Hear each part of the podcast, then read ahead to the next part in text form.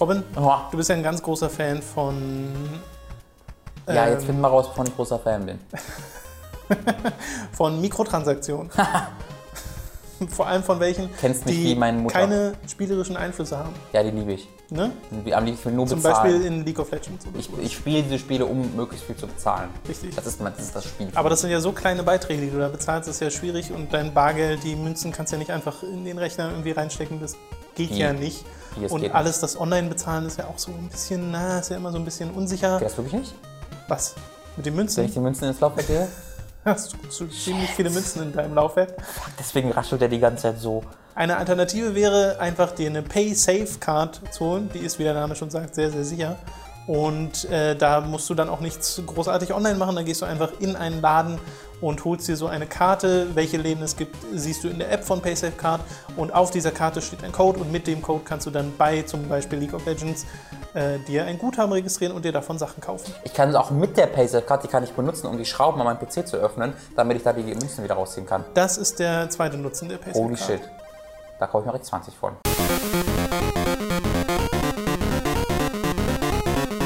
Willkommen bei Hooked FM Folge 21. Wir reden diese Woche über Star Wars Battlefront, über Mass Effect 4 und die Schließung von 2K Australia. Außerdem die Spiele Dark Souls 2, Scholar of the First Sin, Titan Souls, Mortal Kombat X und die TV-Serie Better Call Saul.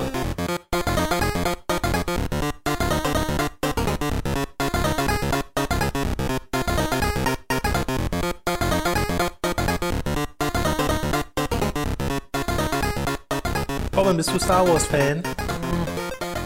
Gucke Star Wars. Guckst Star Wars. Wann hast du das letzte Mal Star Wars gesehen? Ich guckte Star Wars. Das ist lang, also vor zwei Jahren, wo ich die alt, wo ich die Filme mal nochmal noch mal so nachgeholt habe, aber selbst da habe ich den sechsten, glaube ich, gar nicht mehr geguckt, so wirklich. Bei mir war es, glaube ich, auch vor zwei Jahren, Ja. wo ich so das letzte Mal wirklich alle gesehen habe, auch die, die neuen.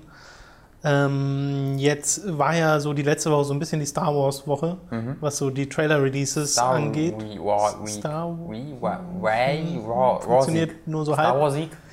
Äh, für Spiele relevant war da natürlich Star Wars Battlefront, was nicht Battlefront 3 heißt, sondern einfach nur Star Wars Battlefront. Versucht da ruhig, Wookie, was draus Woche, zu machen, wortspieltechnisch. Vielleicht auch mit Wochi. irgendwie Return, wie, wie, Victor. Return of the Jedi. Perfekt, nehmen wir. Äh, es gab einen Trailer zu Star Wars äh, Battlefront, entwickelt von DICE zusammen mit EA. Und dieser Trailer, können ja erstmal ganz allgemein unseren subjektiven Eindruck dazu geben. Ich fand den schon ziemlich cool. Der Trailer war fucking awesome, Ja. aber halt wegen der Grafik. Ja. Also da war jetzt nicht viel nebenbei Also das- passiert. es war das- einfach so, oh. Das war wirklich so ein Ding, wo du, also ich finde, es sieht, Frostbite Engine hat, finde ich, auch so einen Look, den man sehr erkennt. Ähm, aber das ist, finde ich, nichts Schlechtes. Also es sah einfach mega gut aus, was da passiert ist. Vor allem, was ich schon fast beeindruckender fand, als diesen, es fängt ja an mit so einem Kampf äh, auf Endor in, im Wald und so. Aber was ich noch fast beeindruckender fand, waren die kleinen Blips, die du so am Ende gesehen hast von Hoth und Hm. äh, Tatooine oder sowas. Ja, das war alles. Also es sah teilweise einfach aus wie echte Umgebungen mit so mega geilen CGI-Personen reingeschoppt. Also es war wirklich, wirklich ziemlich krass. Und es ist ja große Diskussion. Wird das Spiel auch so aussehen? Man weiß es nicht. Ja, ich schätze mal, du musst ein bisschen Kannenglättung wegrechnen und es ist ja nicht so inszeniert. Also es sind ja alles Sachen, wenn du da noch ein Interface hast und dich Ja. selbst da drin bewegst, dann kann ich mir schon vorstellen, dass das äh, die Grafik des Spiels ist, weil man schaue sich sowas an wie Dragon Age Inquisition, wo die Umgebungen halt auch mega geil aussehen, auf den, zumindest auf den Ultra-Einstellungen auf PC, aber selbst auf Konsole. Und hier wird es genauso sein. Also das sind wahrscheinlich die Maxed Out. Wobei, nee, sie haben sie es gesagt, äh, sie haben gesagt, dieses, diese Szenen aus dem Trailer basieren auf Pre-Alpha-Footage der PlayStation 4-Version. Nee, nee, nee, nee, ist Representative of Play. Also das stammt haben sie nicht gesagt, aus der PlayStation. okay, das ist quasi äh, In-Game Engine, das repräsentativ sein soll für das, was man auf der PlayStation 4 Aber sie sieht, aber es ist kein, aber es ist nicht im Spiel aufgenommen. Ja. Genau. Das ist im Grunde, was ich mir vorstelle, ist, dass es so wird wie bei Last of Us. Da sind die Zwischensequenzen ja auch aus wie das Spiel, aber halt ein, einfach ein bisschen besser, ähm, einfach verfeinert. Und ich glaube, so wird auch der Sprung von diesem Trailer zum Spiel von, äh, von Battlefront. Also da wird man schon einen Unterschied sehen, aber ich glaube, das ist schon, wird schon ähnlich sein. Aber an, also es ist halt schwierig, ob, sich, ob man heute noch immer sagt, nö, wir machen das einfach wie Watch Dogs und wir kündigen das einfach so an und dann sieht es halt einfach anders aus. Ähm, ob sie diesen Werbeeffekt immer noch mitnehmen wollen oder ob man den, diesem ähm, Fallout dann umgehen möchte. Also, Nee, ich glaube, ich kann mir schwer vorstellen, dass es ein Entwickler nochmal machen würde, aber ich kann mir viele Dinge schwer ja, vorstellen. die bei Watch Dogs war es halt sehr extrem. Ich kann mir halt vorstellen, dass das alles, die Assets und das Lighting und so, dass das alles so sein wird wie im finalen Spiel, nur halt, wie gesagt, weniger Kantenglättung und äh, was weiß ich, so Kleinigkeiten, die dann halt nicht stimmen, äh, weil ich kann mir nicht vorstellen, dass selbst eine PlayStation 4 das in der Form in Echtzeit äh, hinkriegen würde. Ja. Weiß ich aber nicht. Ich meine, im Best, also bei Mehrspieler-Dingen hast du natürlich zum Beispiel, dass sowas wie eine KI nicht mehr berechnet werden muss. Ja, ja, natürlich, aber du hast ähm, ja schon noch KI-Sachen, die passieren, aber natürlich nichts annähernd so Komplexes. Äh, würde man zumindest annehmen. Äh, ja, sie sagen, Und du hast acht, ja auch Bots, deswegen kommt das auch nicht so Genau. ganz hinein. sie sagen, 8 bis 40 Leute äh, werden auf den Multiplayer-Maps spielen können. Es wird keine dedizierte Singleplayer-Kampagne geben, aber sehr wohl Singleplayer absolvierbare Missionen, die du auch im Koop machen kannst, sogar im Splitscreen mit zwei Spielern, was ich ganz nett finde. Ja. Und es wird dieses ganz klassische Rebellen versus Imperium werden. Die, alten, die alte Trilogie äh, fassen sie auf. Also man spielt die klassischen Schlachten auf Hoth und so weiter und so fort, die man aus den ersten drei Filmen kennt. Und ähm, ja, Third-Person- und Ego-Perspektive kann man wohl frei wechseln, heißt es zumindest. Sie werden keine Weltraumschlachten machen, sehr wohl aber Dogfights in, auf, im Himmel halt von den jeweiligen Karten, äh, was ja sehr ähnlich ist mit äh, dem, was man schon damals so in Battlefront gemacht hat. Ich muss aber sagen, ich bin niemand gewesen, der die ersten beiden Battlefronts jetzt unfassbar ausführlich gespielt hat. Also ich habe die gern gespielt, aber in Ermangelung einer stabilen Online-Connection damals eher allein. Aber äh, allein da waren sie ja schon atmosphärisch toll. Also du hattest ja eigentlich in keinem anderen Spiel dieses Gefühl, wirklich in einer dieser großen, ja obwohl doch, aber so viel Wahl zu haben in einer dieser großen Schlachten von den äh, Star Wars, vom Star Wars-Universum. Äh, vorher gab es ja auch schon so Sachen wie Rogue Squadron und so, aber da bist du halt immer mit einem X-Wing oder einem, äh, sowas unterwegs gewesen und da hattest ja, warst ja auch mal nur ein Fußsoldat oder mal Darth Vader. Und das wird ja jetzt genauso sein. Ja, ich, bei mir ist das auch so ziemlich komplett vorbeigegangen. Ich habe ab und zu auf LANs gespielt oder halt auch mal zu Hause bei mir alleine, aber ähm, wirklich äh, in diesem Hype drin war ich tatsächlich nie, weil ich eben auch jetzt nicht der krasseste Star Wars Geek bin. Ähm, deswegen kann ich jetzt auch schwer sagen, also, oh Gott, keine Weltraumschlachten mehr, weil ich wusste gar nicht, dass das Spiel je Weltraumschlachten hatte tatsächlich. Das war mir völlig neu, deswegen bin ich deswegen auch nicht enttäuscht, dass sie jetzt nicht mehr da sind, ähm, weil ich nicht wusste, dass sie vorher jemals da waren. Und ich, hab- ich glaube, das sieht interessant aus. Es kann sehr gut sein, dass es ein Battlefield-Mod wird, erneut, wie das Hardline bereits gemacht hat, was ich so ein bisschen befürchte, ähm, weil es ja auch von DICE kommt ähm, und die ersten Stimmen hören sich auch teilweise so an. Ja. Ähm, und es ist nie ein gutes Zeichen, wenn halt einfach Features rausgestrichen werden von einem Teil zum nächsten. Das ist jetzt schon sehr oft passiert bei neueren Spielen und das, da bin ich nie ein Freund von, ähm, auch wenn man natürlich verstehen muss, dass so ein Spiel von Grund auf quasi neu entwickelt wird und Battlefront 2 war halt ein direktes Sequel, wo sie die Technik und sowas schon hatten und dann sich einfach auf die Features konzentrieren konnten, wenn sie jetzt hier alles von Grund auf neu bauen mussten. Ähm, trotzdem ist das natürlich kein besonders guter Eindruck. Ähm, fehlende Kampagne stört mich nicht. Ist, ich meine, ist, äh, ihr guckt euch Battlefield 3 oder 4 an, da braucht ihr, wollt ihr auch keine Kampagne spielen. Ja. Finde ich Ähm, aber ehrlich gesagt schön konsequent. Kann Ja. aber auch natürlich sein, dass sie das gemacht haben, weil sie sonst nicht fertig kriegen würden bis Ende des Jahres. Ja, genau. Ja, also ansonsten, ich bin, äh, ja, es sieht geil aus. Ich hoffe, dass es in etwa so aussehen wird. Ähm, Ja. That's it's ansonsten relativ meinungslos dazu noch. Ja, geht mir recht ähnlich. Also so einen richtigen Hype habe ich nicht. Finde den Trailer einfach wirklich, wirklich cool. Ja. Äh, aber eben hauptsächlich, weil er grafisch so intensiv ist. Und äh, sie haben auch schon gesagt, dass es vor dem Filmrelease, der ja auch Ende des Jahres im Dezember sein wird, einen kostenlosen DLC geben wird. Ich glaube, der heißt dann Battle of Jakku oder so. Und spielt dann nach Rückkehr der Jedi-Ritter also, und damit vor, direkt vor dem Film, der äh, dieses Jahr neu rauskommt und ist dann so eine Art Vorgeschichte oder vor, vor, Vorschlacht. Keine Ahnung. Geschichte kann man das ja Nee, eigentlich nicht nicht nennen, was da passiert. Aber, kommt Aber- ein Szenario aus dem. Genau. Und Das ist halt auch so ein Ding, dass man auch nur, also ich weiß nicht, wie das unter den Star Wars-Fans ist, aber dass man nur Szenerien aus der alten Trilogie hat und nicht aus der neuen. Das Nee, ich glaube, das Problem ist ein bisschen, dass du in der neuen Trilogie nicht so viele große Schlachten Ja, hast. du hast die ganzen Klonkriege, die ja zwischen den Filmen stattgefunden haben. Ne? Ja, aber ja, eben. Naja, aber trotzdem die Locations und sowas kennst du ja, deswegen, da gäbe es eigentlich schon. schon Ja, nur sie greifen ja mit der Originaltrilogie Sachen auf, die es halt auch so in den Filmen Okay. gab. Okay. Und äh, das fällt, glaube ich, bei den ersten dreien, äh, also bei den, bei den neueren Filmen ein bisschen schwerer. Weil klar, da hast du auch die eine oder andere Schlacht, aber ich hatte immer das Gefühl, die Filme sind eher bedacht, so Einzelkämpfe. So viel Langeweile wie möglich zu präsentieren. Naja, nee, aber wenn dann, also schon, aber dann halt Einzelkämpfe zu machen, dass Ja. du halt äh, hast Jedi gegen Sith oder drei Leute, die gegeneinander kämpfen. Oder drei Jedis gegen drei Sith oder Ja. drei Jedis gegen vier Jedis. Ja, aber eben dieses Jedi, Jedi-Geplänkel, Jedi, das, das war ein viel größerer Fokus, hatte Ja. ich das Gefühl. Weil davon hat es ja vorher zwei oder so in der gesamten Trilogie und ja, Die haben sich auch eher dann äh, dezent böse angeguckt. Genau. Die, dadurch, bestand die das ist auch eher ein klassischer Schwertkampf, nur es waren halt Laserschwerter. Ja. Lichtschwerter. Naja, aber es war aber Verzeihung, kein- Lichtschwerter, Verzeihung! Das war aber kein wirklicher klassischer Schwertkampf, es war eher so. Nee, rein von den Bewegungen her meine Mm. ich. Es war jetzt keine Choreografie, die jetzt krass abging oder so. Okay. Hast du noch was zu sagen zu Star Wars Battlefront? Nicht wirklich. Hast du was zu sagen zum Star Wars Trailer? Der Star war Wars 7? cool. Den habe ich mir ein paar Mal angeguckt, ähm, auch mit Reaktion. Ich, hab, ich bin jemand, der total Spaß dran hat, Reaktionen von Leuten zu sehen. Ja. Ich google ganz oder auf YouTube regelmäßig, wenn mir, wenn mir irgendein cooler Trailer wieder einfällt, äh, irgendwie einfach ähm, den Trailername dann Reactions dahinter. Ich habe da immer Spaß dran, Fans auch abgehen zu sehen. Ist ja auch toll. Ähm, das habe ich jetzt auch beim neuen Star Wars Trailer gemacht und das ist einfach sehr, sehr schön beim letzten Moment, wenn Han Solo Ja. gesehen wird, die Leute anfangen zu sehen, wie die anfangen zu weinen einfach vor, vor Freude.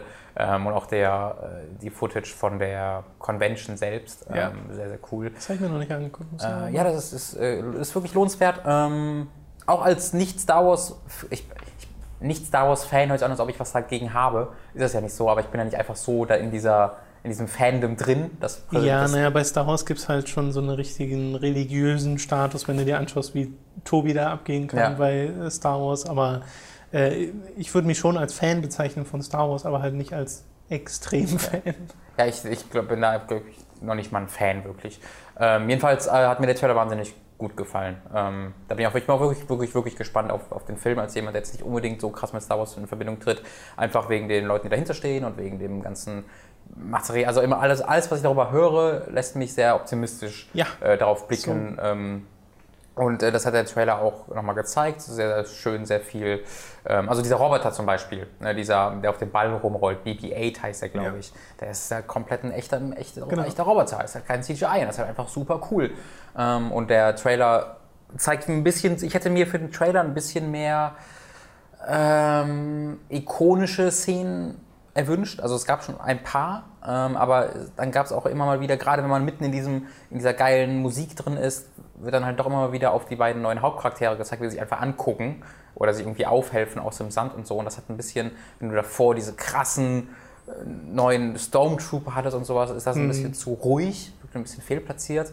Allerdings ist das vielleicht auch so ein grundsätzliches Problem, dass ähm, man mehr die ganzen alten Sachen wiedersehen will als die Hauptcharaktere. Ja, wobei es diesem ja Film. schon ein paar Iconic-Shots hat. Ne? Es fängt ja an mit Ja, genau, es hat ein paar, aber dann kommt halt immer. Star das- Destroyer-Ding und dann die verbrannte Maske von Darth Mhm. Vader und sowas. Ich bin eigentlich immer ganz froh, wenn mir ein Trailer eher weniger als mehr zeigt, weil ich das ja im Film dann sehen will und dann kann ich Klar. mich im Film davon überraschen lassen. Äh, ich fand den aber auch sehr gelungen und diese Schlussszene ist auch ein schönes, so, so ein, weiß nicht, Fanservice ist ja im Endeffekt. Ja, ja. Aber sehr effektiver Fanservice. Ja, genau. Ja, das war sehr schön. Ähm, ja, war, war cool.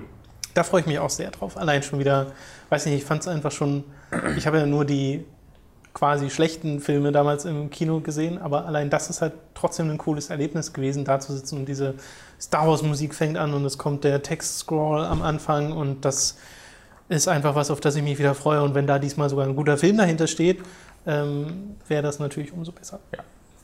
Aber wir haben ja schon mal festgestellt, schlimmer kann es eigentlich nicht werden. Wobei ich sagen muss, damals, als ich die im Kino gesehen habe, Episode 1, 2, 3, da fand ich die ja gut. Ja, Also ja da kannte ich ja nichts Besseres, so Ja. nach dem Motto. Deswegen, hm, äh, jetzt ist das Ja. anders.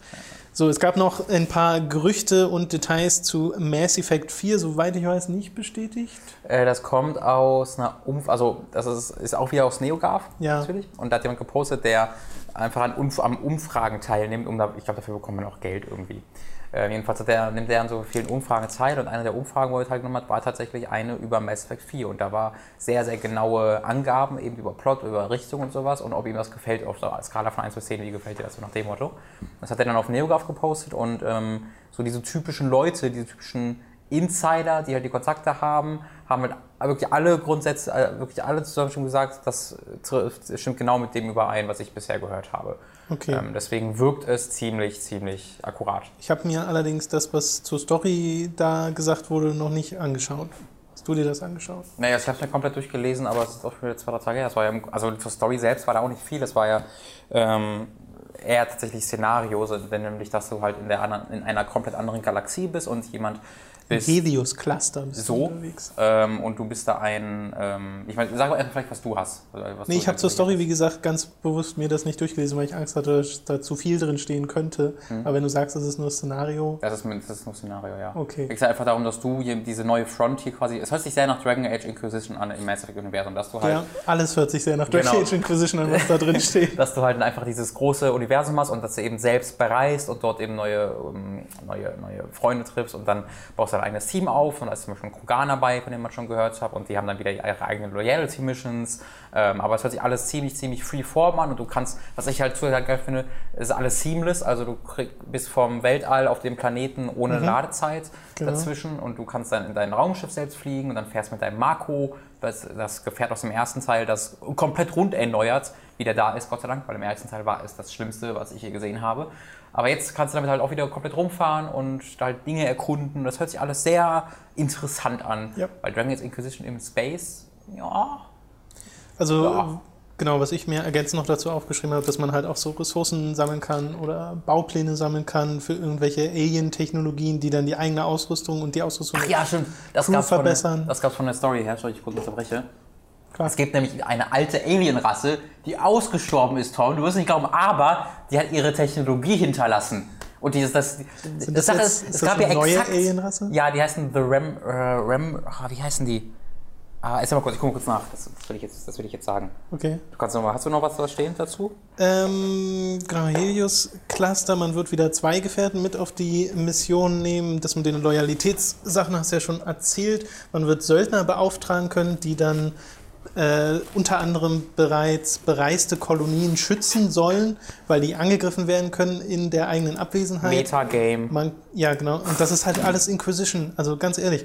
Und es wird so zufallsgenerierte Strike-Team-Missionen geben, auf die man seine Leute schicken kann, wo man nicht zwingend dabei sein muss. Ist auch sehr Inquisition. Und einen Multiplayer-Modus, äh, Horde-Modus mit äh, bis zu vier Spielern. Das gab es ja im Endeffekt bei Mass Effect 3 st- schon. Ich hoffe, der wird dann nicht wieder in die Story gekoppelt, weil das ist mega dumm. Ja. Und mehr Optionen in den Dialogen wollen sie eingeben. Ich glaube, als Beispiel wurde da genannt, dass man auch mal so seine Knarre ziehen kann mitten in einem Dialog, um eine gewünschte, äh, ein gewünschtes äh, Ziel zu, weiß nicht, erzwingen. Mhm. Und das kann ganz interessant werden. Das Raumschiff soll Tempest heißen, laut den, äh, laut, Okay. laut diesen äh, Gerüchten. Und genau, was du schon gesagt hast, ist keine Ladepausen beim Reisen. Äh, da bin ich sehr gespannt, wie sie das machen. Wahrscheinlich so die bekannten Animationen, wie man irgendwie, äh, weiß nicht, wie, der, wie, wie das Raumschiff den Mako loslässt und das wird dann halt irgendeine festgelegte Animation sein, die einen Ladebildschirm maskiert. Würde ich mal stark schätzen. Okay. Ja, da hast du im Grunde schon alles. Diese Ra- Alien-Rasse sind die Remnants. An ancient race who've left runes and technology throughout Remnants the ist ja, galaxy. aber was ist das denn? Es ist halt. Also, da hat man quasi, da wissen, kennen die den Namen einfach noch nicht. Das Komische ist da ja einfach, dass es sogar. Also, das ist einfach wieder exakt die. Äh, wie hießen sie im Mass Effect? Die Protheans. Pro, Pro, Prometheans, oder? Prothean. Prometheus. Waren die Halo? Außer äh, Pro Prometheus. Und aus Halo, glaube ich. In Halo gab es, glaube ich, die Prometheans. Ja, aber die Proteaner gab es, genau. Die war es in Mass. Effect, genau. Ähm, und in. Jetzt aber. Also jedes, jede, jede, jede, jede Sci-Fi-Story hat ihre Aliens, die ausgestorben sind und dann hat man die Ja. Technologie davon, bla bla bla. Absolut, absolut äh, durchgekaut. Aber dass man jetzt noch eine Alienrasse in der Ja, gleichen ja. Serie hat, die exakt genauso funktioniert und jetzt aber die Remnants sind statt die Pro Protheans, das ist ein bisschen lame. Das ist ein bisschen lame. es sei denn, da steckt irgendein Twist dahinter. Ich meine, es ist ja, also es ist ja removed in time and space von Mass Effect. Also hat er wirklich nichts mehr jetzt mit der alten Trilogie zu tun, was auch der richtige Schritt ist, absolut. Ja. Ähm, ja, ich hoffe halt, dass sie, ich hoffe, dass sie trotzdem Geschichte und Inszenierung nicht vergessen. Ich habe ja Dragon Age Inquisition nicht mal ansatzweise viel gespielt, muss ich noch machen. Ähm, aber ich habe ja gehört, auch von dir, dass es eben sich oftmals verliert im ganzen Fetch-Quests und Nebenquests und Ja. lauf mal durch dieses Ja. leere Gebiet. Ähm, und das, das hört sich sehr nach an, als ob die diese gleiche Gefahr laufen können. Allerdings hat jetzt Dragon Age Inquisition ja schon recht deutlich dafür auch auf, auf den Klatsche bekommen. Ähm, deswegen hoffe ich, dass sie da verstanden haben. Genau, das wäre auch meine Befürchtung. Dragon Age Inquisition ist zwar schön und groß, aber er kauft sich diese Größe durch mehr oder weniger langweilige Nebenmissionen oder zu viele, zu langweilige Nebenmissionen, die es halt einfach mal gibt. Und Ja. das ist halt ein bisschen schade. Also da hätte ich auch nicht so viel Lust drauf, glaube ich. Obwohl ich es total spannend finde, zu sagen, okay, du hast hier diesen Cluster mit den ganzen verschiedenen Planeten und sowas und kannst die bereisen. Und dann werden es natürlich so abgesteckte Gebiete sein, die du da bereist. Aber die Vorstellung an und für sich gefällt mir. Nur hätte ich dann halt wirklich gerne richtige Missionen auf diesem Planeten und richtig was zu tun, außer Briefe zu sammeln oder in dem Fall dann halt Data Logs. Äh, Ja. und davor, davor habe ich halt wirklich Angst, Ja, dass du einfach hinter jeder Ecke einen Data Log findest, Genau. das da liegt, in der verbrannten Hütte. Selbst dann wäre es ein unglaublich geil aussehendes Sci-Fi-Spiel. Höchstwahrscheinlich. Ähm, weil das wird ja auch nur für Next Gen kommen, denke ich mal. Und äh, das mit Frostbite 3 und boah, das ist dann schon ganz geil. Ähm, ich bin ja ein Mass Effect-Fan, ich glaube, wie jeder. jeder gibt's Mass, gibt es Leute, die Mass Effect spielen und sagen, nee, das mag ich nicht? Wenige, oder? Ich glaube, mehr als genug. Was? Würde ich mal Was? stark schätzen. Stell, so, sofort, macht euch bekannt, macht euch erkenntlich und dann werden wir gucken, wie wir euch mit, mit euch weiter verfahren. Ähm, Also wie gesagt, diese ganzen Sachen sind nicht bestätigt, sie klingen aber sehr Dragon Age. Inquisition ist übrigens exakt genauso geleakt. Ähm, es war genau, ja, da war es auch so hier ähm, ein, eine Umfrage und es war exakt genauso, exakt alles bestimmt. Deswegen äh, ist es sehr, sehr. Ähm, Ja. Ich bin zuversichtlich, dass das, dass das hinkommt. Obwohl ich ein bisschen Angst halt davor habe, dass dieses, das ist so, es ist halt so absurd, weil es gab bisher immer bei Mass Effect, bei Jade Empire, bei Dragon Age Origins die Bioware-Formel. Und diese Bioware-Formel war halt immer ein sehr, sehr ähnlicher Spielablauf. Du hast den Helden, das Problem wird eingeführt, die gesamte Welt ist bedroht. Der Held sammelt sich eine Gruppe aus wie viel auch immer Leuten zusammen innerhalb der äh, 40-Stunden-Kampagne oder was auch immer es ist. Und am Ende besiegt man einen großen Bösewicht und Schluss. So, und jetzt haben sie die, jetzt scheinen sie eine Neue. andere BioWare-Formel Ja. zu machen, indem sie diese Inquisition-Nummer einfach hier auf Mass Effect anwenden. Kann natürlich wunderbar funktionieren, weil es klingt ja alles sehr schlüssig. Aber äh, sind halt so Ich bleibe bekannte auch Sachen. vorsichtig skeptisch. Ja. Da freue ich allem- mich aber auf den ersten Trailer. Vor allen Dingen wird, wird wichtig, wer halt die ähm, Schreiber sind. Weil wenn der Mark Waters wieder dabei ist vom dritten Teil, äh, hm, weiß ich nicht. So, die letzte News, die ich für diese Woche rausgesucht habe, ist, äh, dass ein Studio geschlossen wurde, nämlich 2K Australia, die Entwickler des Borderlands Pre-Sequels. Und zwar wegen Budgetanpassung bei 2K. Haben War die auch Bioshock 2 gemacht? Kein Geld mehr da. Äh, nee, ich glaube, Das war das, war. Ja, das war auf jeden Fall was anderes als Das ist aber auch mega verwirrend, weil 2K Australia war mal ein Teil von ähm, Irrational auf jeden Fall. Ja, Ähm, und Marine ja, glaube ich, auch. Und das ist hin und her, die wurden umbenannt. Da sind teilweise Leute von da nach da gegangen. ich sehe da bei 2K auch nicht so ganz. Nee, also die, da, die wussten, glaube ich, selbst nicht mehr, dass sie die noch hatten. Ähm, ach, das, die sind ja noch offen, krass. Ähm, ja, das war halt nie ein Studio, was jetzt, wo, wo was irgendwie groß beworben wurde, wo man gerade, das ist deren Identität, sondern die haben halt sowas dann gemacht wie Borderlands Pre-Sequel, was halt Borderlands 2 war, mit einem Skin. Ähm, Ja. Mit einer Idee, nämlich, dass man jetzt im Space ist und langsamer springt, deswegen. Ja, schade. Genau. Aber Mehr, mehr fällt mir dazu auch nicht ein, außer schade. Ich wollte es nochmal immer doof, wenn Leute ihren Job verlieren. Genau. So, und dann kommen wir zu den Spielen, die wir diese Woche gespielt haben. Angefangen mit einem Spiel, über das wir letzte Woche schon ein bisschen geredet haben, aber jetzt hast du es nämlich auch gespielt. Dark Souls 2 Scholar of the First Sin. Das, die, die neue Auflage von Dark Souls 2. Du Remix. hattest, ich habe gestern einen, oder was gestern, einen Tweet von dir gesehen, wo du wieder im Iron Keep angekommen bist. Ähm, da haben wir nämlich aufgehört mit Dark Souls 2 bei Time to 3. Ja. Und das war bisschen über die Hälfte oder die Weißt Hälfte. du, das ist viel mehr als die Hälfte. Oder mehr als die Hälfte? Also du hattest ja gesagt quasi, dass man, wenn man die vier, ins, vier so, das hast du damals erzählt, wenn man die vier Seelen hat, hat man so die Hälfte ungefähr. Und ich habe Ja. jetzt das Gefühl, dass ich wirklich am Ende des Spiels bin, nachdem ich die vier Seelen gesammelt habe. Nee, ich bin der Meinung, dass man da schon noch eine Weile sitzt. Aber kann auch sein, dass es in meiner Erinnerung einfach ein bisschen scrambled ist, diese, Ja. diese Spielwelt. Ja. Ähm, ja. Also ich habe So. jetzt die vier, vier Seelen gesammelt und bin jetzt quasi. Ich habe aber auch ein bisschen weiter gespielt als letzte Woche und äh, noch mir mal ein paar der geänderten Itemplatzierungen und Gegnerplatzierungen angeschaut. Und es ist immer, bei mir ist es so ein Hin und Her aus, okay, diese Änderung gefällt mir und diese Änderung hier finde ich ein bisschen blöd. In Iron Keep zum Beispiel, wenn du direkt zum Smelter Demon rennen willst, haben sie ja die äh, Soldaten, die da kommen, umgestellt. Ganz am Anfang des Levels sind es deutlich weniger Ja. und dafür sind es mittendrin einfach Ja, das, da war ich Zehn. ein bisschen überrascht von. Also ich, ich habe tatsächlich diesen Dämon dann im ersten Versuch dann gelegt. Im ersten Versuch in Anführungszeichen, weil ich natürlich schon 20 bei Tempo 3 hatte. Ja. Ähm, aber ich habe jetzt das Gefühl, ich habe jetzt einfach so viel geileres Equipment und bin so, bin Level 130, glaube ich, oder so. Jetzt beim Smelter Demon, ähm, weil ich ja selten gestorben bin, einfach weil ich die 130. Umgebungen schon kannte, oder 125 oder sowas. Ähm, ja, ich bin halt, ich habe halt, glaube ich, wieder nur zwei oder dreimal meine Nee, Seele. ich überlege nur, wie, wie die Skalierung da war, weil ich bin auch schon viel zu stark bei Dark Souls 2 äh, Scholar gerade, äh, weil ich halt, weil man halt am Anfang weiß, okay, da so ungefähr sind die Sachen und was man sich ausrüsten muss und so. Das, das Ja. ist also das wusste ich halt nicht, aber allein dadurch, dass du konsequent weißt, wo die Bonfires sind und dahin rennen kannst und so eben deine Seelen immer wieder ähm, Ja. retten kannst, dadurch levelst du halt immer weiter und hast diese Verluste nicht, die du normalerweise im Spiel hast und dadurch levelst du dann eben sehr, sehr viel. Ähm, aber ich musste deswegen nur einmal zu dem hinrennen, aber als ich dann diesen einmal zu dem Smelter Demon hingerannt bin, war direkt so, ich habe vorsichtig immer alle erledigt, so, und bin dann über die Brücke gelaufen, dann direkt zu diesem einen Bogenschützen, der da vor der Tür Ja. steht, dann kommen von ihm einfach fünf Leute oder sowas Ja, angerannt, wo ich erstmal panisch komplett ans andere, andere, ans andere Ende des Levels wieder zurückgesprintet bin und dann von da äh, einen nach dem anderen erledigt habe. Aber das fand ich ganz lustig. so, wenn ich das jetzt mehrmals hätte machen müssen, dann musst du dir immer, also du kannst doch nicht vorbeisprinten, oder? Äh, nee, das habe ich nämlich beim ersten Mal versucht, wo ich Ja. mir so dachte, ach, Smel- mach, gehst du einfach durch die Iron Keep direkt zum Smelter Demon, aber das geht nicht. Du kannst nicht dahin sprinten, wenn jetzt zwei Bogenschützen dastehen und auf dich schießen und dann noch diese ganzen anderen Leute hinterherkommen, geht einfach nicht. Der ist auch komplett optional, oder?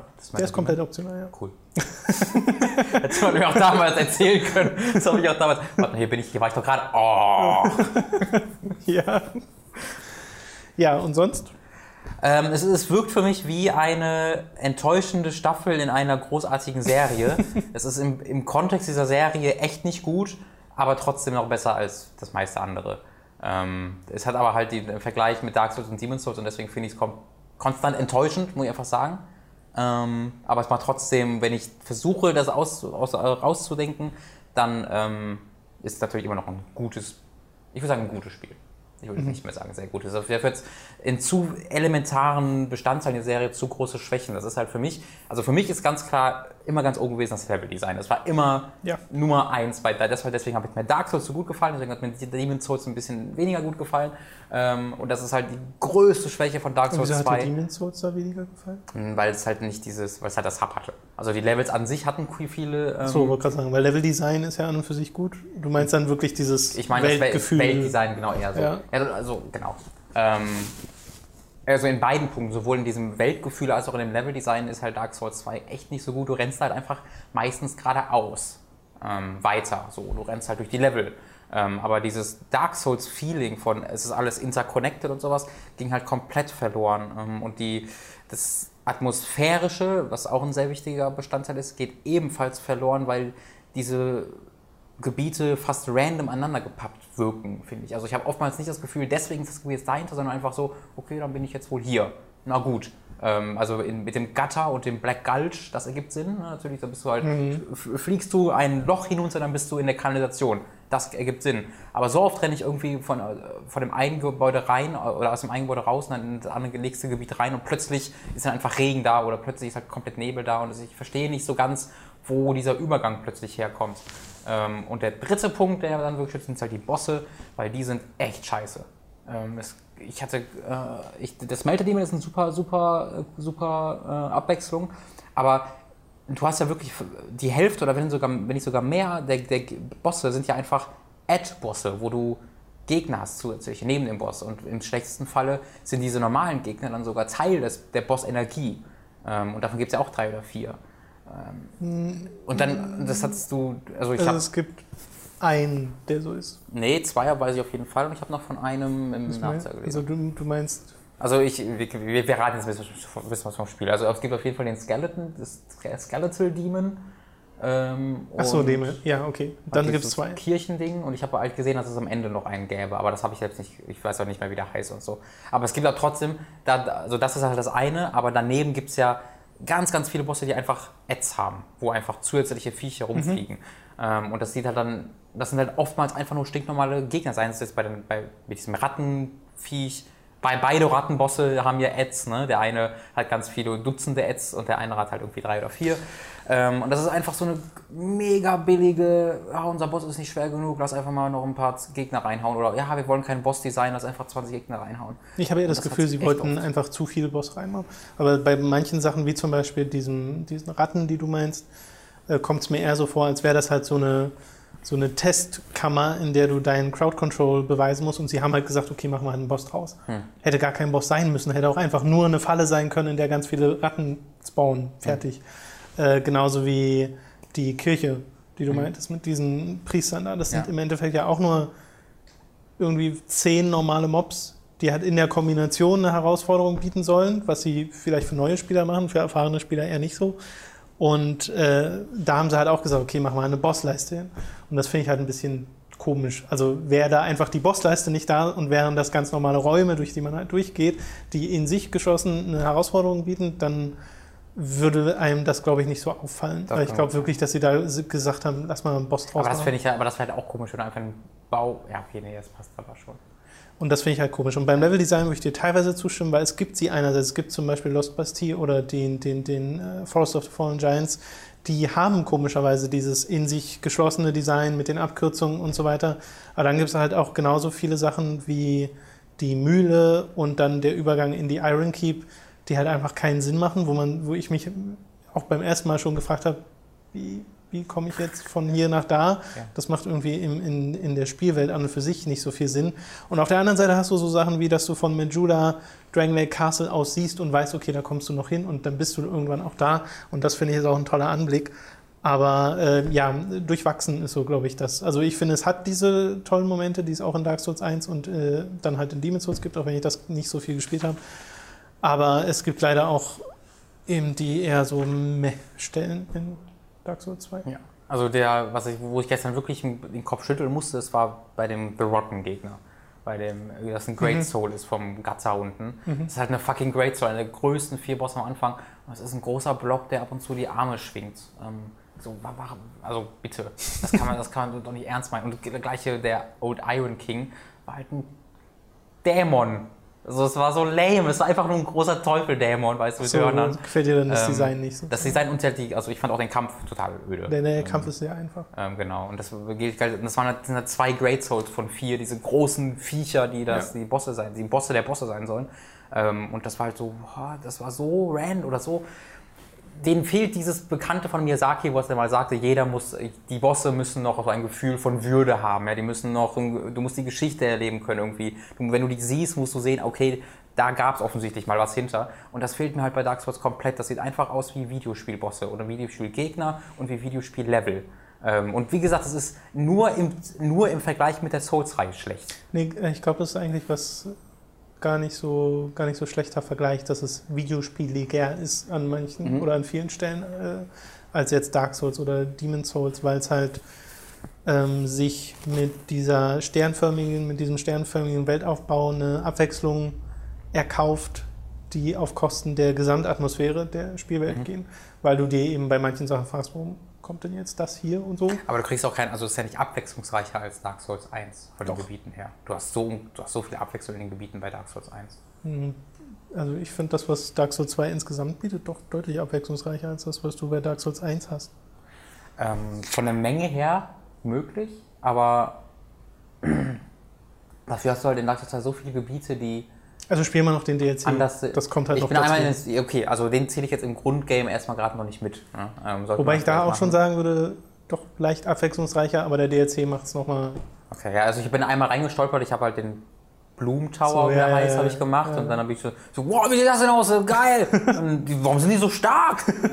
Oh, und dann habe ich kurz gegoogelt, so, oh, na, Ja, ja, ja. Ähm, deswegen bin ich da dann wieder raus. Ähm, okay, also äh, das alles, was ich sage, gilt gerade wirklich nur fürs Base-Game, ähm, was ich halt gerade spiele. Ähm, und da ist du es halt nicht durch bist. so Genau, da fehlt mir, also ich bin gerade im Dragon Lake Castle angekommen, Hm. für die, die, das, dies. Und das ist halt einfach, ich habe halt dies immer noch die gleichen Kritikpunkte, die halt ich schon bei unserem Time to 3 durchgegangen hatte, eben, dass es so unglaublich viele viereckige Räume gibt und selbst viereckige, also das hast du in Dark Souls einfach nicht. Da war alles organisch, es war alles neu, es wirkte alles. Ja, deswegen wie- ja mehr wie ein Videospiel. ja, es, genau. Es wirkt halt alles wie von Hand Level. gebaut in Dark Souls, wie echte Gebiete, wo irgendjemand Hand angelegt hat. Und bei Dark Souls wirkt es, als ob, als ob die eben ihre Räume hatten in dem Editor und dann haben sie sie platziert. Und, für je, und dann gab es halt verschiedene Skins für die Wände in den verschiedenen Gebieten, aber es waren die exakt gleichen viereckigen Dinger.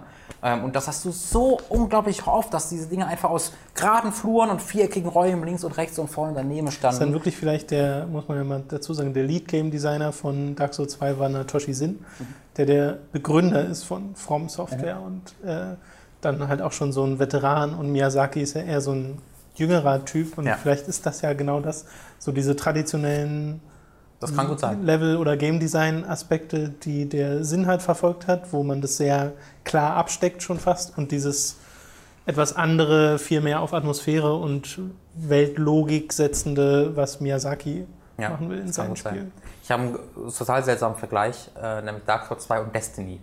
Äh, Das ist mir irgendwie ge gestern so au- aufgefallen, äh, weil beide Spiele haben nämlich in ihrer in ihrem Grunddesign sind sie unglaublich stark. Im Destiny hat ja unglaublich geiles Waffenverhalten und Waffenfeeling und sowas. Mhm. Es funktioniert auf den Punkt.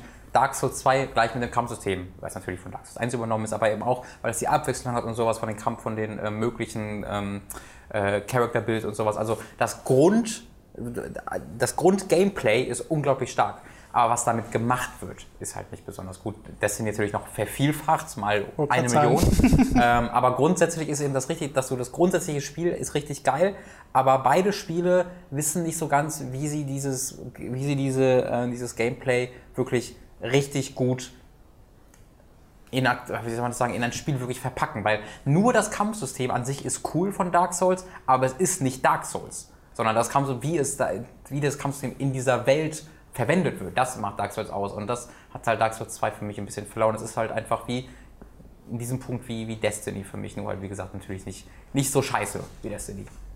Das will ich auch. Aber ergibt das Sinn, was ich meine? Du hast halt Ja, ich glaube, ich weiß, was du meinst. Äh, mir mir geht's halt, mir ging es halt ein bisschen anders. Ich weiß halt, wie ich das erste Mal Dark Souls 2 durchgespielt habe und sehr fasziniert war von dem Ganzen, auch von diesem Story-Ansatz, den du, glaube ich, genau nur einmal machen kannst, nämlich dass du diese, dass du Dark Souls 1 hast und die Welt in Dark Souls 1 und Dark Souls 2 so viele Jahre danach spielt und manche dieser Themen aufgreift und dass es halt die ganze Zeit um äh, Kreisläufe geht im Endeffekt. Und das äh, finde ich sehr schön. Und mir, ich, ich habe jetzt auch gemerkt in Scholar of the First Sin, nachdem ich quasi anderthalb Jahre oder so nach Release von Dark Souls 1 das nochmal spiele, dass auch so das Theme von Majula so richtig eine Art von Nostalgie äh, weckt, weil äh, ich mich da halt wohlfühle, obwohl sonst der Soundtrack von ähm, Dark Souls 2 eher vergessenswürdig ist, aber bei Majula haben sie es auf den Punkt gebracht. ja, Majula ist großartig. Ähm, Das, sind- das sind halt so die Momente, die ich ver- vermisst habe, nämlich wenn man das erste Mal mit Judah betritt, den Heide Tower of Flame betritt, das sind einfach diese wow. Ja. Und das hast du halt in Dark Souls in jedem Gebiet gehabt. Ähm, Und Dark Souls 2 habe ich danach. Drang Lake Castle sah ganz cool aus, aber ja. Dragon Castle fand ich Ähm, toll, den, auch wie man da hinkommt. Also nicht wie man da hinkommt, sondern wie du über die Brücke gehst. Ja. Äh, ja, also ähm, was ich noch sagen muss, kurz mit Scholar, was mir wirklich aufgefallen ist, Spoiler? Was? mit Scholar the First Sin, Scholar, mit der neuen so. Version, das mit dem Licht und Schatten ergibt jetzt wirklich viel mehr Sinn. Ja. Ähm, ich bin jetzt wirklich durch wirklich No dunkel. Man's, ja, also in, in No Man's Wharf stehen noch viel mehr Fackeln rum, Ja. ähm, die du entzünden kannst und ich äh, mache mir tatsächlich die Mühe und ent- entzünde die auch eben, weil es für, für, mich erstmal hilft, um zu sehen, wo war ich schon, aber eben weil es auch wirklich die Umgebung wirklich heller macht. Ähm, und das war jetzt nicht nur da, sondern das war halt auch vor allem natürlich im Gutter und im Black Gulch und ähm, noch ein, zwei anderen Ja. Gebieten. Das ergibt jetzt auch wirklich Sinn ähm, und das macht jetzt auch viel mehr Spaß, mit der Fackel rumzulaufen. Dafür äh, lohnt sich, glaube ich, schon die Anschaffung der neuen.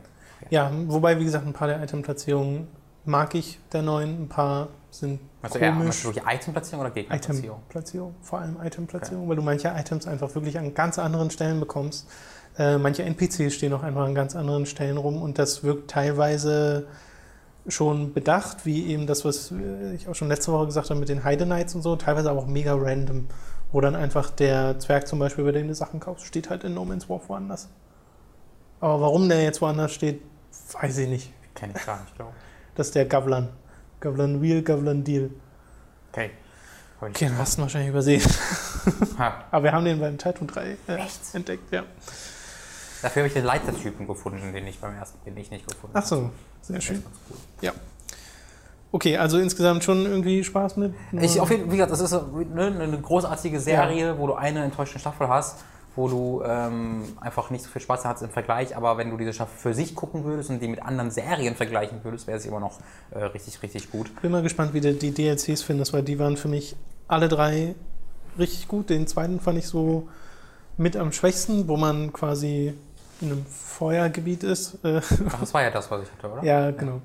Ähm, Ja, ich muss noch einen Schlüssel finden. Es gibt ja drei, ne? drei. Genau, zwei Schlüssel habe ich schon gefunden unterwegs, weil die sind jetzt auch in der Spielwelt platziert. Okay. Ähm, und also zum, zum den DLC-Gebieten halt. Zwei habe ich irgendwie von sich aus gefunden, einer fehlte mir dann noch. Da werde ich wahrscheinlich einfach nochmal.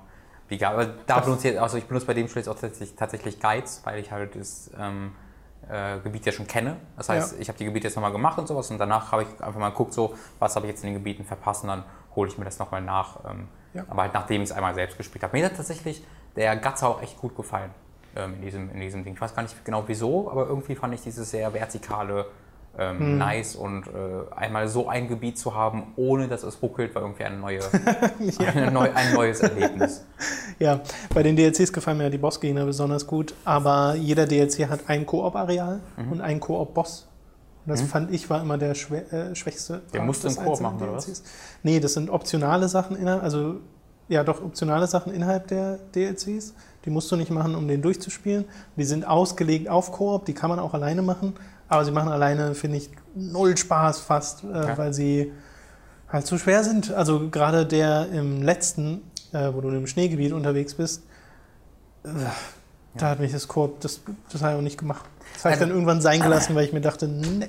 Das noch, äh, mir gefällt dieses, die sehr ausführlichen Covenants und Invasion-Dinger gefallen mir sehr gut. Also du bist ja immer wieder in Gebieten, wo es spezielle Covenants nur dafür gibt. Ja. Und manchmal wer- werde ich sogar beschworen, weil ich gerade in einem Gebiet bin und dann können die das halt.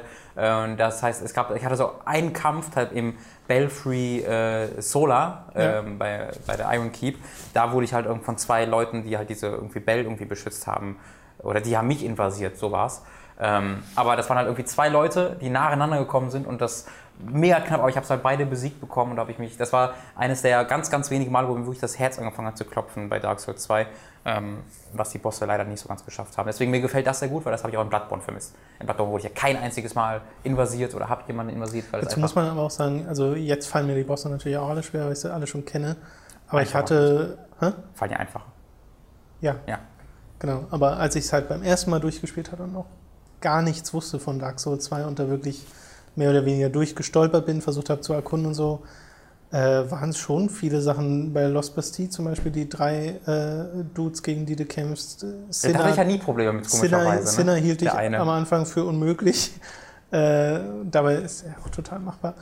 Oder ähm, eben der Smelter Demon, mit dem hat das ja auch so deine Probleme. Oder der Pursuer, den, der ging bei mir eigentlich. Ja, ich kann jetzt gar nicht rückblicken, wenn ich jetzt, ich kann mir ich, gar nicht mal angucken, weil ich jetzt rückblickend nicht verstehe, wie ich so scheiße drin gewesen sein konnte. weil ich renne da jetzt halt so einfach einmal durch, ohne mir irgendwas. Ja, ja. Ich glaube, es hat viel damit zu tun, dass ich jetzt vorher Bloodborne gespielt habe und das erste Mal Dark Souls mit einem Dexterity-Bild spiele und auf Schnelligkeit ausgelegt Mhm. und wirklich durch die Gegend rolle und pariere. Ich habe noch nie in Dark Souls pariert, jetzt Das ich pariere ich nicht. regelmäßig. ähm, und Weich ich, nur aus. ja, aber das mache ich, äh, war ich auch noch hauptsächlich aus. Ja. Sel- Selten pariere ich mal. Ähm, aber das macht halt viele der Bosse so unglaublich viel einfacher. Also gerade jetzt äh, sowas wie äh, der, der Lost Sinner oder der Smelter Demon oder der Pursuer, wo ich ja so Probleme auch mit hatte, Ja. da, pff, da, hast du gar, gar keine, da haben die gar keine Chance, wenn du vernünftig ausweichen kannst. Und gerade beim, ich, ich weiß nicht, was mir beim Pursuer, was da passiert ist, weil der ist, als- der ist so einfach, der eigentlich. Naja, naja, aber ist es ist halt überwältigend am Anfang, wenn du den Boss halt noch nicht kennst, wenn du seine Moves noch nicht kennst, dann ist er ja nun mal Ja. bedrohlich. Und so soll es ja auch sein, bis du ihn gelernt hast. Ähm, ja, gut, genug Dark Souls 2 äh, besprochen. Kommen wir zu Mortal Kombat. Dankeschön. Mortal Kombat X oder 10. Und ähm, da haben wir ja schon ein, ein kleines angespielt Video gemacht, wo wir ein bisschen rumgenoobt haben mit dem 360-Controller. Und ich habe jetzt die Story durchgespielt und dann noch diverse Tower gemacht und auch die Living Tower gemacht, die ja jetzt mehr oder weniger neu sind, was im Endeffekt aber auch nur Random Tower sind. Und äh, habe sehr viel Spaß mit diesem Spiel. Mir gefällt auch Mortal Kombat 10 wieder sehr, sehr gut. Allerdings ist es halt, also wenn ihr Mortal Kombat 9 gespielt habt und intensiv gespielt habt, dann spielt ihr hier nochmal fast genau das gleiche, hm. nur in hübscher. Und es gibt halt wenig neue Gameplay-relevante Ideen, die ihnen eingefallen sind. Es gibt diese drei Varianten, die jeder Kämpfer hat, die im Endeffekt ein paar Fähigkeiten beeinflussen. Das ist ganz nett, aber weiß nicht, hat bei mir jetzt auch nicht so dazu geführt, dass ich jetzt jeden Charakter dreimal ausprobieren will oder so, weil so krass ändern sich die Sachen dann doch nicht. Und die Story, die mir in Mortal Kombat 9 extrem gut gefallen hat, weil sie eben so extrem trashig war und so witzig, also war wirklich witzig, ich habe da wirklich mehrmals laut losgelacht, äh, weil die sich halt wegen jeder Scheiße aufs Maul gegeben haben. Äh, hier ist es deutlich ernster, nimmt sich ernster und will eine dramaturgisch viel relevantere Geschichte erzählen, was teilweise auch klappt, weil die Charakterisierung, finde ich, ganz okay ist. Ist jetzt nichts überdramatisches oder so, aber die Charaktere, die da sind, fand ich dann durchaus sympathisch. Sie haben es geschafft, irgendwie Johnny Cage halbwegs sympathisch zu machen, was wo ich, ich finde auch an neun schon sehr sympathisch. Ich habe da mal reingespielt. Ich habe mich da sehr wiedererkannt. Wo ich, dann, wo ich dann aber sagen würde, eigentlich ist das ja genau falsch. Der soll ja so ein Arschloch sein. Aber hier spielst du halt so eine gealterte Version von ihm. Und generell altert das komplette Mortal Kombat-Universum, weil die Story zwar relativ zeitig nach Mortal Kombat 9 anfängt, aber dann so einen 25-jährigen Sprung macht. Und dann hast du plötzlich einen gealterten Johnny Cage und gealterte Sonja Blade und die haben dann äh, eine Tochter namens Cassie Cage, die komischerweise in der Story ganz anders charakterisiert wird, als ihr Kampfstil ist. Weil ihr Kampfstil ist im Endeffekt genau das, was ihr Vater Johnny Cage macht. Dieses, dieses ständige Nutcracker hm. oder Cuntcrusher werden sie von der Community auch gerne genannt. Finde ich auch interessant. Mit K geschrieben natürlich. okay. Und äh, das, das passt da nicht so ganz zu dem Charakter, wie er in der Story ist. wie der Spitzname von dem größten Arschloch, das, das hier existiert. Das ein bisschen wie ein Wrestler oder so. Aber ja, ähm, hatte trotzdem Freude an der Story, wie gesagt, weil diese grundlegende Charakterisierung geklappt hat. Aber sie geht halt nur fünf Stunden und ist damit nochmal deutlich kürzer als die von Mortal Kombat 9. Und ich glaube, man hat sie ziemlich schnell wieder vergessen. Weil das, was da passiert, ist so Standard 90er Jahre Superhelden. Hm. Cartoon-Gedöns. Und das ist, kann man machen, ist gut inszeniert äh, über weite Strecken. Und das war es dann aber auch schon. Also ich glaube, viel mehr muss man zu der Story gar nicht sagen. Sie ist kein Kaufgrund, würde okay. ich äh, sagen. Ansonsten online habe ich mich nicht großartig mit beschäftigt, weil äh, ich diese Spiele auch gerne so spiele. Und wenn kompetitiv, dann gegen jemanden auf der Couch am liebsten. Deswegen habe ich da noch wenig rumprobiert. Es gibt ja jetzt diesen Faction War, wenn man sich eine von fünf Fraktionen aussucht und dann kann man Challenges äh, erfüllen, die wiederum Faction-Punkte bringen und je mehr Punkte du bringst für deine Fraktion, desto höher steigt die im Rang, desto mehr Belohnungen werden für alle Mitglieder dieser Fraktion freigeschaltet. Aber so sonderlich viel passiert da auch nicht. Also es gibt so Invasion-Bosse, wo du gegen einen Boss-Charakter kämpfst, der dann einfach nur ein ganz normaler Charakter ist, der mega viel Leben hat, an dem du einfach versuchst, so viel Schaden wie möglich zu machen und der wird dann addiert von der gesamten okay. Fraktion. So. Wie bei aber, Dragon's Dogma. Ja, okay. ja, aber Dragon's Dogma nie so weit gespielt. Ne? Was? Ja. aber. Diskreditiert für alles. Sorry. Aber ja, äh, die Tower sind halt ganz normale Sachen. Da macht es halt wieder Spaß, einfach nur die Random Tower zu spielen, die diese Modifikationen einführen, wo du dann, je höher du dich kämpfst, mehr Modifika Modifikationen kriegst für deine, entweder die positiv sind für dich oder positiv für den Gegner oder negativ für dich oder den Gegner oder negativ für alle beide. Und dann kann es halt passieren, dass du auf, einem, auf einer Stage kämpfst, auf deren regelmäßigen Abständen Laserstrahlen runterkommen. Dann hat jeder Charakter irgendwie. Äh, was weiß ich, Sonja Blade als Support-Charakter. Das heißt, es kommen immer Granaten von den Seiten reingeflogen. Unten fängt manchmal der Boden an zu brennen und dann ist halt absolutes Chaos. Und das finde ich dann wiederum ganz lustig. Oder dieses Vorgespulte, was wir auch im Gameplay mhm. hatten. Und das macht dann halt Spaß, sich da so ein bisschen durchzukämpfen. Und diese ganzen Coins freizuschalten und damit in die Krypta zu gehen und die ganzen Sachen freizuschalten, wie etwa neue Fatalities, neue Kostüme, neue Artworks und so weiter und so fort äh, das ist wirklich wieder motivierend. Also da habe ich durchaus meine Freude dran. Der Negativpunkt ist halt die ganze DLC-Sache, weil das machen sie einfach nicht, nicht gut. Auf den Konsolen ist ja noch schlimmer mit den ganzen Fatalities, die du dir kaufen kannst, Easy Fatalities. Äh, jetzt, wenn man sich ganz normal Mortal Kombat 10 kauft, kann man sich sofort Goro dazu holen als Charakter. Man kann ihn trotzdem spielen, ohne es gekauft zu haben, wenn man in einem Living Tower ihn als spielbaren Charakter erwischt, weil es da halt äh, randomized So ist. Und das ist halt, ach, warum, warum? Das ist halt so eine Pre-Order-Sache gewesen, glaube ich, Goro. Und dann kommen halt noch die DLC-Charaktere, die aber erst wirklich noch erscheinen. Das ist dann von mir aus, ja klar. Also Gibt es nicht irgendwie auch in der Story Charaktere, die du im Auswahlmenü nicht hast? Das habe ich irgendwie gelesen. äh, ja, aber sowas wie Baraka oder sowas, den es halt vorher durchaus schon mal gab als spielbaren Charakter. Und den gibt es jetzt nicht. Aber in der Story gibt es den. Mhm. Aber nicht zum Spielen, sondern als Gegner. Ja, aber das ist doch total lame. Verstehe Also, aber so angeblich, ganz. äh, ich hatte auch ähm, Ed Boon, äh, der Macher, auf Twitter gesehen, wo irgendjemand ihn das mal gefragt hatte. Da hat er irgendwie gesagt, hm, wäre doch krass, wäre irgendwie, wäre nicht, wäre es nicht cool, wenn man irgendwie ein Story Pack bald bekommen würde oder sowas. Also das scheint wohl was zu kommen. Ja. Für 20 Euro. Höchstwahrscheinlich. Also sie versuchen so viel Geld wie möglich da draus zu quetschen und das halt sehr, sehr eindeutig. Und ich meine, du hast es auch schon in unserem angespielt Video gesagt, wenn der Shop der größte Menüpunkt im Hauptmenü ist, dann das hinterlässt halt keinen guten Eindruck. Ja. Und das müssen die doch wissen. Aber es ist ihnen scheinbar egal und das ist so ein bisschen schade. Also da kriegt man, obwohl halt Mortal Kombat 10 ein gutes Spiel ist, immer so einen faden Beigeschmack, weil man halt sieht, okay, die versuchen hier den Leuten so viel Geld wie möglich aus der Tasche zu ziehen. Und das ist ein bisschen schade. sogar. Plus dazu kommt noch, dass auf dem PC halt diese Launch-Probleme, äh, dass es die gab und dass ich immer noch so Sachen habe, dass ich manchmal, wenn ich zum Beispiel die ähm, Fraktionsseite updaten will, dann muss er ja online den Status Mhm. abrufen und da drin hängt er sich regelmäßig fest, Okay. wo er dann abruft und abruft und abruft und abruft und muss das Spiel neu starten, weil da passiert nichts mehr. Ich habe das schon mal 15 Minuten laufen lassen, Ja. da passiert wirklich nichts mehr. Also das ist ein bisschen ärgerlich. Ja, Aber die Fatalities wieder alle anzugucken, das eine Ja, das- Freude, weil da sind das sie sehr, da sind sie sehr kreativ wieder gewesen. Und ich mag auch, dass man die freischalten kann und dass es wieder Brutalities gibt, die im Endeffekt auch nur Fatalities sind, nur halt aus irgendeinem Grund anders heißen, aber halt auch so brutale Finisher. Und ähm, da waren sie teilweise sehr kreativ, teilweise aber auch nicht. Aber da muss man dazu sagen, es sind ja elends viele Fatalities und Brutalities, die es in dem Spiel gibt. Sehr viele haben damit zu tun, dass jemand seinen Kopf verliert, aber es gibt auch ein paar, die sind wirklich, meine Güte. Ja, da werde ich mir, wenn ich mal wieder was zum Gucken brauche, beim nächsten Mittagessen, ähm, Ja. werde ich mir das dabei angucken. Dabei finde ich die echt nicht wirklich, also klar schon eklig, aber das stört mich so gar nicht. Mich auch nicht. Also ich muss da wirklich eher laut loslachen.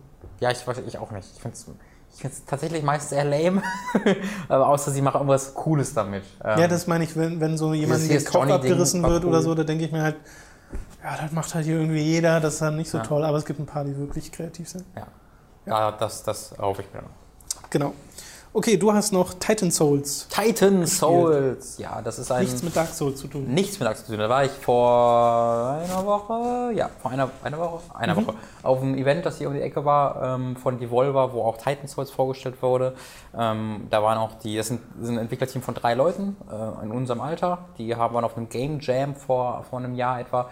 Ähm, und da haben sie ein Spiel eben dann an einem Tag entwickelt, das das Thema hatte, irgendwie nur noch eins übrig oder so. Also das Thema war irgendetwas, wo, du nur eins von hast. So, das war das übergreifende Thema für diesen Game Jam. Und dann hatten eben die Leute die Aufgabe, entwickelt jetzt mal in den Tag ein Spiel. Ähm, und dann haben sie das gemacht. Und rausgekommen ist dann halt damals Titan Souls, äh, wo du ein Charakter bist, der einen einzigen Pfeil hat und mit diesem Pfeil eben gegen Titans kämpft. Und der kämpfte gegen die ähm, so, dass sie nach einem Treffer auch sterben, beziehungsweise nach einem Treffer auf ihrem Schwachpunkt. Und um diesen Schwachpunkt zu entblößen, musst du vorher gelegentlich die noch einmal irgendwie woanders treffen. Das heißt, diese Kämpfe sind eigentlich immer sehr kurz und sehr schnell. Du gehst eben rein, muss erstmal wie in so einem Puzzle entdecken, wo ist jetzt deren Schwachpunkt, wie ich kann den besiegen und dann musst du es halt schaffen, den mit diesem Pfeil auch dort zu treffen. Äh, ein Beispiel, ähm, das ist also das ist erstmal, das ist ein- quasi ein Boss-Rush-Game. Du hast äh, in diesem Spiel keine Gegner außer den Bossen. Ähm, und du hast dafür aber eine relativ große offene Welt dazwischen. Wer, wem das an Shadow of the Colossus erinnert, der hat sehr recht. Es ist aber ein 2D Pixel Art Game, ja. eben aus einer isometrischen Perspektive aus. Sieht aber unglaublich schön aus, hat einen grandiosen Soundtrack ähm, und da macht es halt tatsächlich auch Spaß, diese Welt einfach zu erkunden. Ähm, es gibt auch versteckte Titanen und sowas, deswegen lohnt es das auch tatsächlich, die ein bisschen zu, zu bereisen. Und mal ein Beispiel vom Anfang des Spiels, um euch da nicht allzu viel zu spoilern. Da ist zum Beispiel ein Gehirn in einem Glaskasten. Ja. Das ist ein, ein Titan, den du am Anfang triffst. Ähm, und mit deinem Pfeil, wenn du auf ihn schießt, dann prallt er einfach ab an dem Glaskasten und währenddessen slidet dieser Glaskasten so durch die Gegend. Das heißt, er fängt so an, auf der Stelle zu vibrieren und dann schießt er so wahnsinnig schnell zu dir und du kannst halt auch mit dem A-Knopf kannst du halt ausweichen äh, aus, der, aus so einer Ausweichrolle hast du. Und du musst übrigens deinen Pfeil auch immer wieder zurück zu dir holen. Also du schießt dann mit der X-Taste meinetwegen und dann musst du, nachdem du weggeschossen hast, bleibt er da liegen und dann kannst du entweder über ihn drüber laufen und hast ihn wieder in deinem Inventar oder du musst die X-Taste halten und dann kommt er zu dir hingeflogen. Ja. Cool ist, wenn er zu dir hingeflogen kommt und dann meinetwegen den Gegner in den Rücken trifft, trifft, gilt das auch als Zähler. Also auch dieses, bei diesem Zurückfliegen kannst du die tatsächlich treffen. Jetzt gibt es bei dem Glasviech halt dieses, eine Arena, in der du stehst und du kannst ihn an sich nicht treffen. Allerdings sind es an vier Punkten in der Arena quadratisch angeordnet eben so Knöpfe mit einem Feuersymbol drauf. Und wenn du da drauf stehst, dann lockst du quasi das Viech an, dass das so da drüber slidet. Und wenn das Viech über diesen Knopf steht, dann drückt es ihn quasi runter und in der Mitte des Raumes geht dann eine Fackel an. Und du musst quasi schaffen, dass du dieses Viech an einem dieser vier Knöpfe hinsliden lässt, dann schnell zur anderen Seite der Fackel rennt und dann ja. quasi den, den Pfeil durch die Fackel schießt, sodass der Pfeil entflammt und dann auf das Glas trippst, dann wird das Glas nämlich in Feuer und äh, wird zersetzt. Und dann ist eben nur noch das Brain da. Oh, mein, mein Mikro geht gerade verloren. Äh, und dann ist eben nur noch das Brain da und dann musst du halt das noch einmal mit deinem Pfeil treffen und dann hast du diesen Boss erledigt. Und wenn du weißt, wie das geht, kannst du die alle in zwei Sekunden erledigen. Ich so, zack, zack, zack, dann Ähm, aber oftmals stirbst du eher in genau dieser Geschwindigkeit, ja. weil die, du gehst quasi in diesen Boss rein, löst ihn aus, indem du einen Pfeil auf ihn schießt und dann legen sie halt sofort los und die, jeder Treffer ist halt tödlich. Ähm, meistens. Es gibt ganz wenige Angriffe, wenn du irgendwie mit Schnee beworfen wirst von so einem Schneegegner, dann killt der Schnee dich nicht, sondern der knockt dich nur aus. Es sei denn, der Schnee äh, wird gegen dich geworfen und du wirst deswegen vor so einem prallst gegen die Mauer hinter dir, ja. dann stirbst du auch. Das Ach so, okay.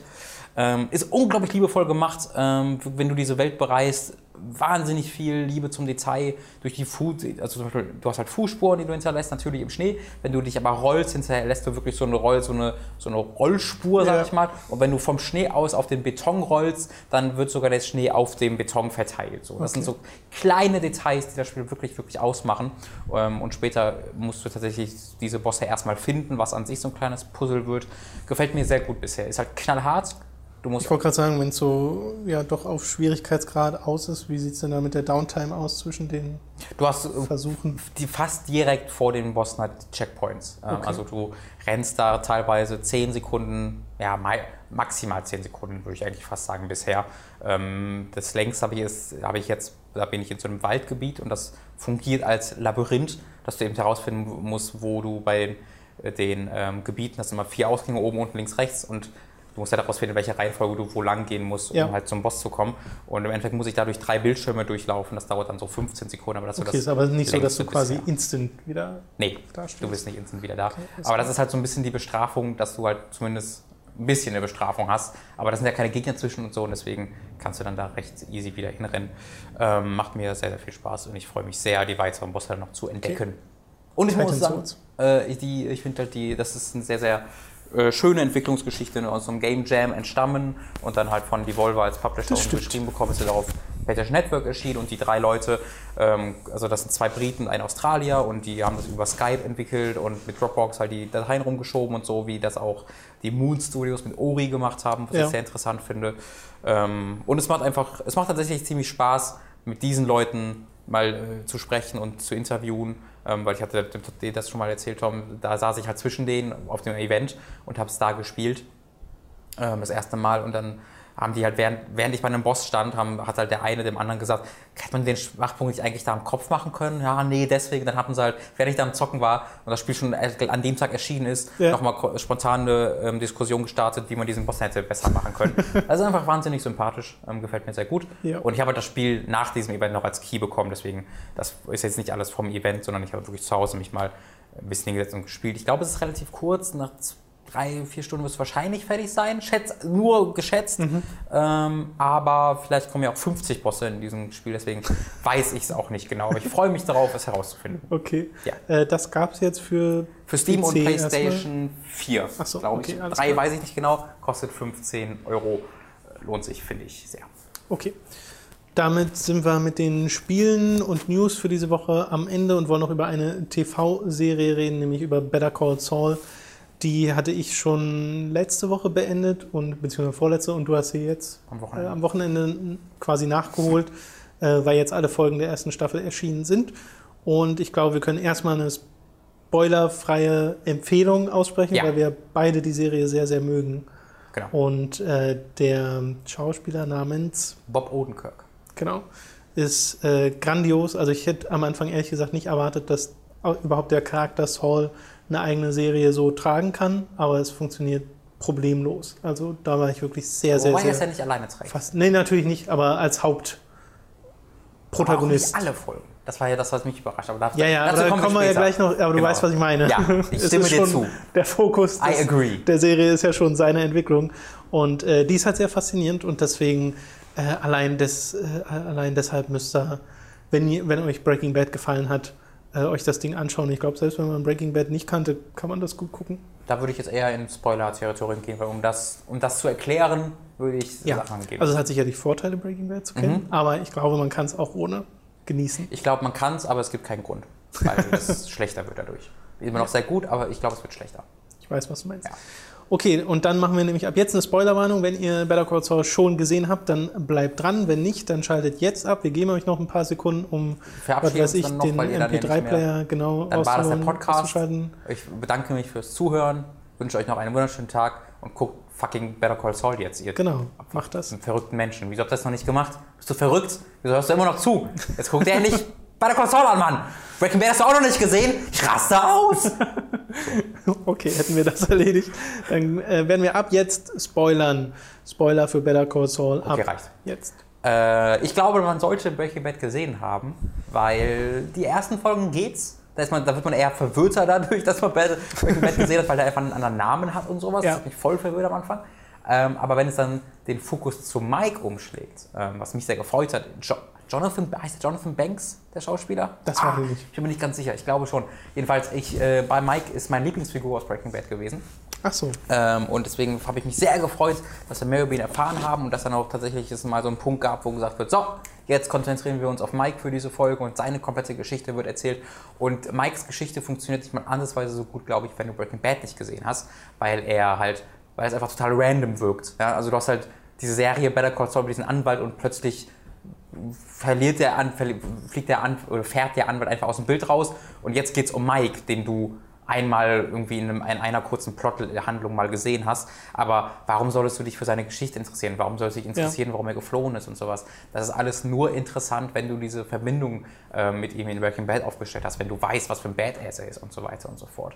Ja, Ähm, weil er in Better Call Saul halt eigentlich nur der Park-Dude ist. Genau, genau. Man, da sieht man ihn halt nur in diesen Ja. Szenen, bis er halt dann irgendwann mit dem Zuge eines Handlungsstranges eben auch mit ähm, Saul dann mehr, mehr macht. Ähm, aber das ist halt so der einzige Punkt und reicht nicht, um wirklich großes Interesse an diesen Charakter zu, äh, zu, zu erzeugen, glaube ich. Deswegen, da geht wirklich viel verloren, finde ich, wenn man Breaking Bad nicht gesehen hat.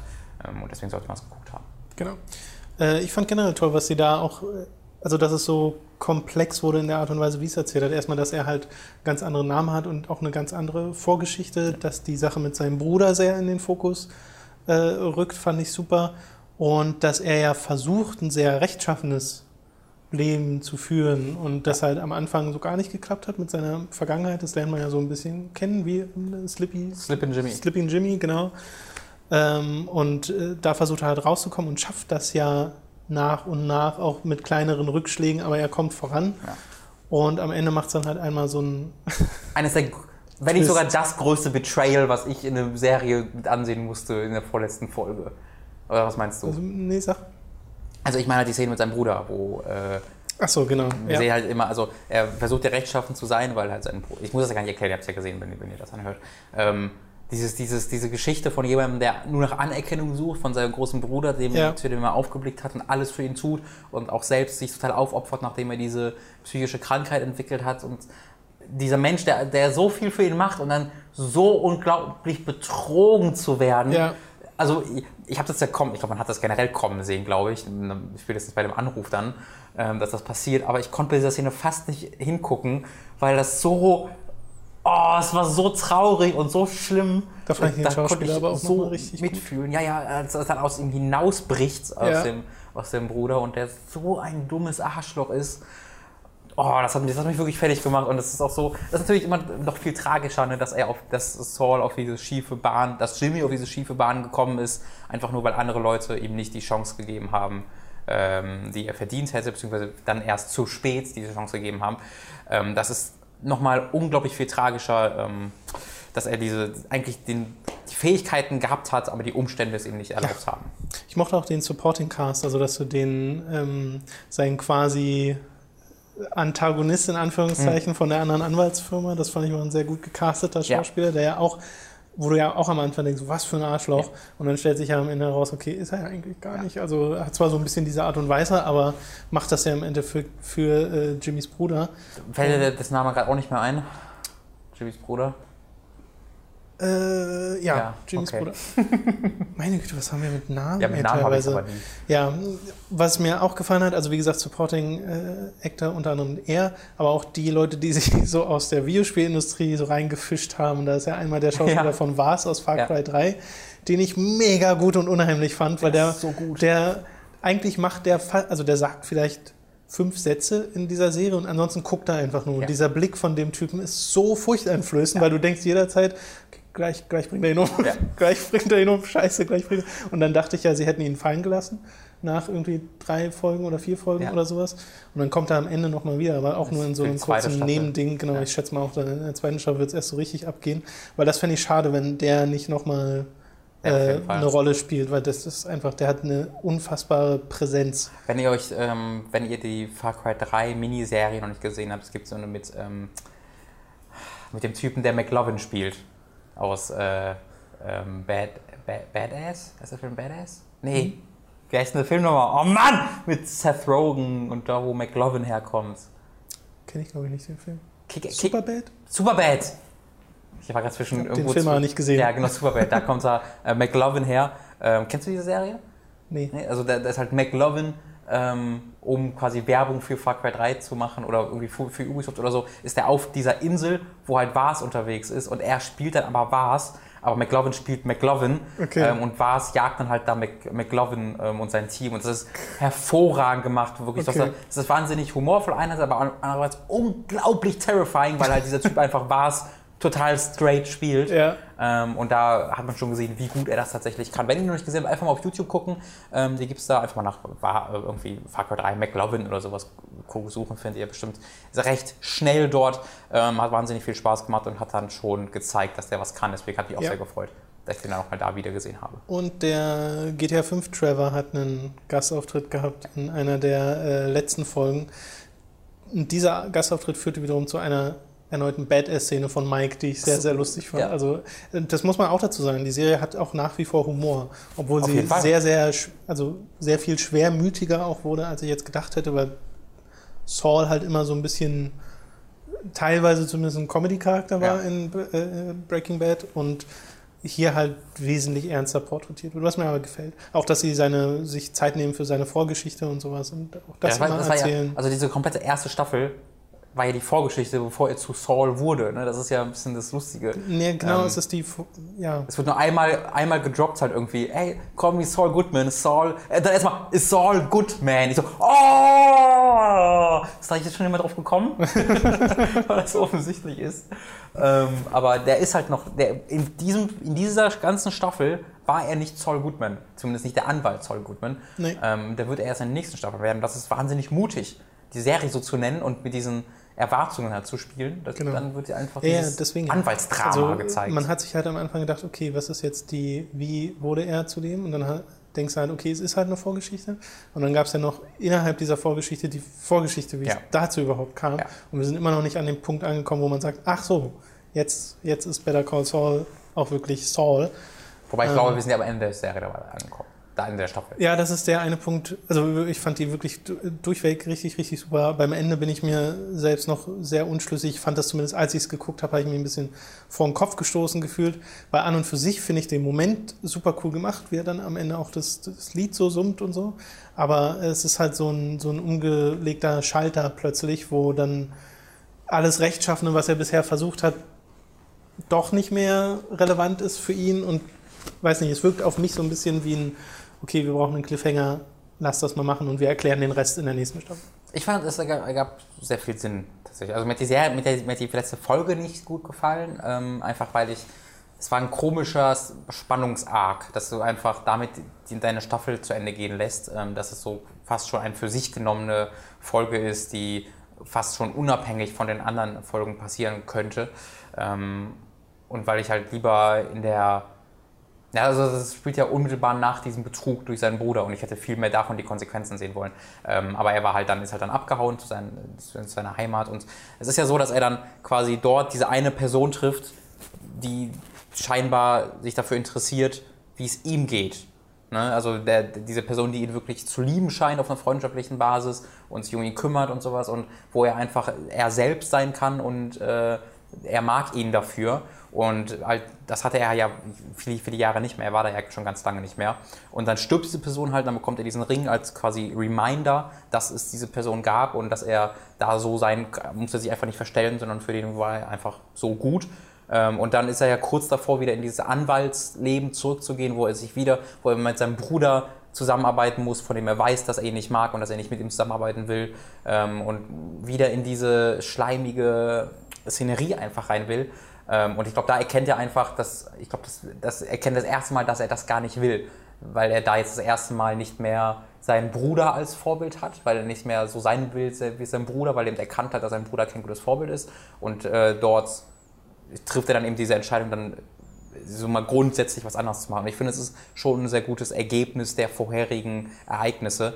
Ähm, ich hätte einfach gewünscht, dass diese vorherigen Ereignisse ein bisschen ja, wie soll ich sagen, mit einem bisschen besseren Spannungsbogen präsentiert worden wären, weil ich einfach, ich fand dieses Stopgap einfach komisch, dass gesagt wird, so, das ist jetzt passiert und jetzt haben wir eine Folge lang nur, wie er irgendwie lustige Sachen mit seinem alten Buddy macht. Ja, Vorgeschichte im Endeffekt, genau. genau. Ich glaube, dann haben wir sogar ein sehr ähnliches Problem, weil mit diesem Endpunkt bin ich an und für sich auch einverstanden. Mhm. Ich hätte nur gerne, dass da ein bisschen mehr drum erzählt wird, um dahin zu gelangen, weißt du? Also das finde ich aber, das ist nicht das Problem. Weil das, also ich finde, das wird sehr gut erzählt. Das ist, ich glaube, da war es auch tatsächlich nötig, dass diese Folge so aussieht, damit du eben verstehst, dass Saul diese Verbindung mit diesem alten Freund halt aufgebaut hat, die er mit diesen Leuten alle nicht mhm. hat. Ähm, deswegen fand ich es halt ganz wichtig. Also es ist bei mir ausschließlich was Inszenatorisches, was mich daran stört, eben weil.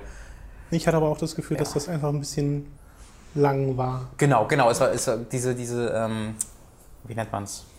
Diese Montage, äh, wo ja. man einfach nur sieht, wie sie irgendwie lachen und dann ja. diese Farben und dann halt die, die, Leute verarschen. Das ging einfach zu lange. Ich musste, hätte nicht so lange dabei zusehen müssen, wie sie die Leute verarschen. Andererseits, vielleicht muss ich das doch, um diese Verbindung nachvollziehen zu können. Ja, klar. Das ist schwierig zu sagen. Aber ähm, für mich ist es kein gigantisches Problem gewesen. Das war so ein Ding, wo ich erstmal dachte, hä, das war's? So, so Last of Us mäßig fast schon.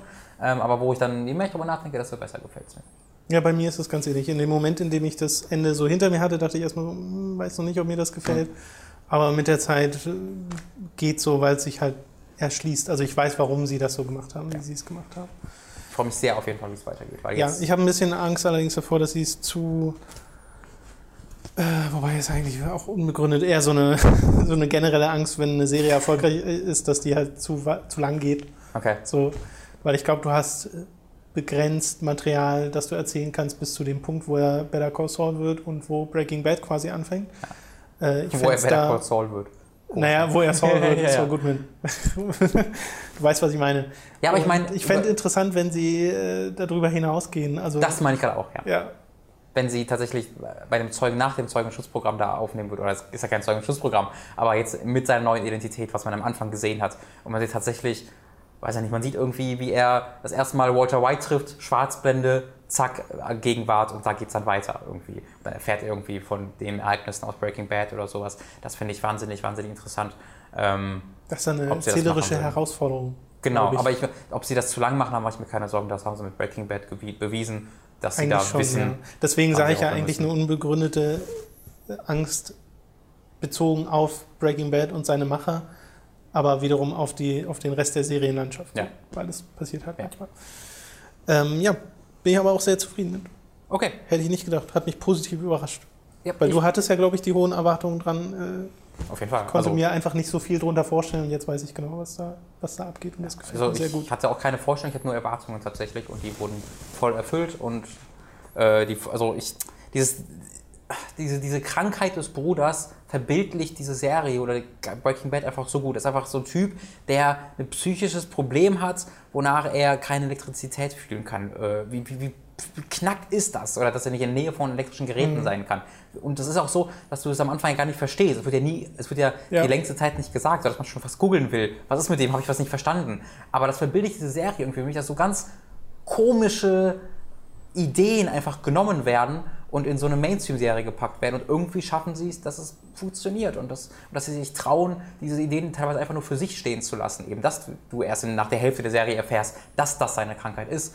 Das finde ich wahnsinnig mutig und das, also das ist eines der, eines der, eine der Qualitäten von Vince Ja. Gilligan auf jeden Fall. Okay, dann an der Stelle ja, brauchen wir eigentlich nicht nochmal empfehlen, weil hoffentlich habt ihr es geguckt, wenn Ja. ihr bisher bis hier dran, Ja. dran geblieben seid.